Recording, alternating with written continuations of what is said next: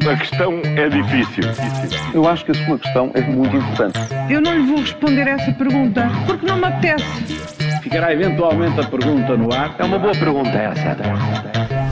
Começa agora o Ainda Bem que Faz essa pergunta das manhãs 360. Paulo Ferreira e Júlio Magalhães. Esta terça-feira falamos de um futuro, de mochila às costas, a criatividade ao poder, mais um teste americano. Mas, Paulo, começamos por um governante numa corda muito, muito bamba. Muito bamba mesmo, não é? muito. Muito mesmo. E quanto tempo então vai aguentar Miguel Alves como secretário de Estado depois das críticas que chegam do próprio PS? Oi, são várias as vozes socialistas, não é? Que em poucas horas vieram criticar a manutenção do governante no cargo. É várias vozes, muitas vozes, e a pergunta quanto tempo vai durar no cargo é mesmo feita por responsáveis socialistas. Acabámos de ouvir isso nas notícias das sete e está também num trabalho do Observador que nos dá, que nos dá conta que no PS comenta que a ex-ministra Alexandra Leitão tem toda a razão. Bom, então o que disse Alexandra Leitão disse na CNN que o caso é incompreensível, sugerindo que Miguel Alves deve mesmo sair do governo.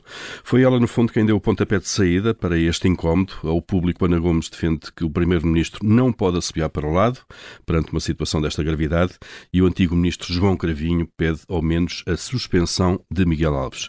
Portanto, cá temos, de acordo com a leitura do próprio secretário de Estado, a Corte Lisboeta a não saber, a não saber lidar com um governante que vem de caminha, terra que merece, obviamente, ter o seu centro de congressos, mas não tem. Olha, e depois do Brasil, agora vamos ter meses dos Estados Unidos. Ah, não são democracias iguais, mas há cenários idênticos, não é, Júlio? É isso, as intercalares de hoje vão definir muito o que podem ser as eleições daqui a dois anos e está de novo Donald Trump a posicionar-se, a cavalgar o que hoje decidem estes votos. Não é por acaso que Biden, Obama e Clinton fizeram um forcing este fim de semana na Pensilvânia e sempre com uma mensagem clara, salvar a democracia, onde já ouvimos isto.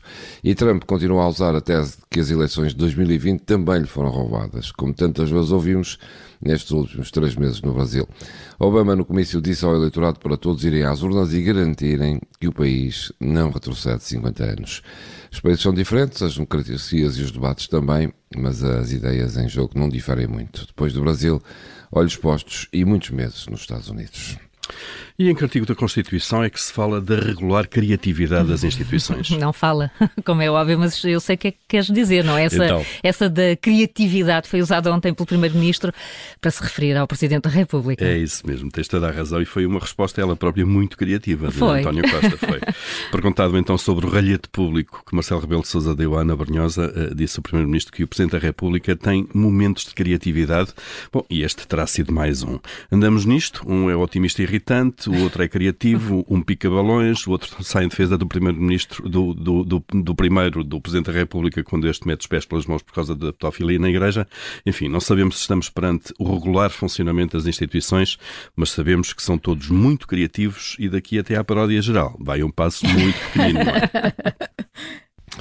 Olhem, e afinal o futuro vai ser feito de despedimentos. Ai, o Twitter já começou e parece que não fica por aqui.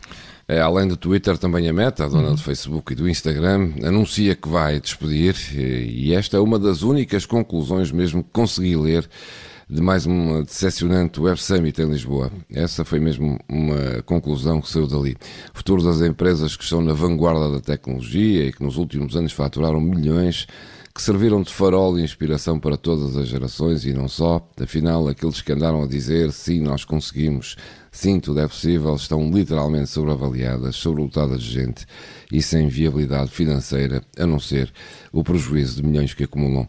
Eram a última areia do deserto, todos geniais, todos diferentes, todos disruptivos e agora nem sequer se conseguem reinventar. Ou melhor, conseguem despedir, despedir, despedir sem dó nem piedade, como se vê por Elon Musk logo na primeira semana em que pegou no negócio do Twitter. Mas não vai ser o único, como se vê. Fica aí uma boa lição para o futuro. Ainda bem que faz essa pergunta com o Júlio Magalhães a partir do Norte e o Paulo Ferreira, também disponível em podcast. A questão é difícil. Eu acho que a sua questão é muito importante. Eu não lhe vou responder essa pergunta porque não me apetece. Ficará eventualmente a pergunta no ar. É uma boa pergunta essa.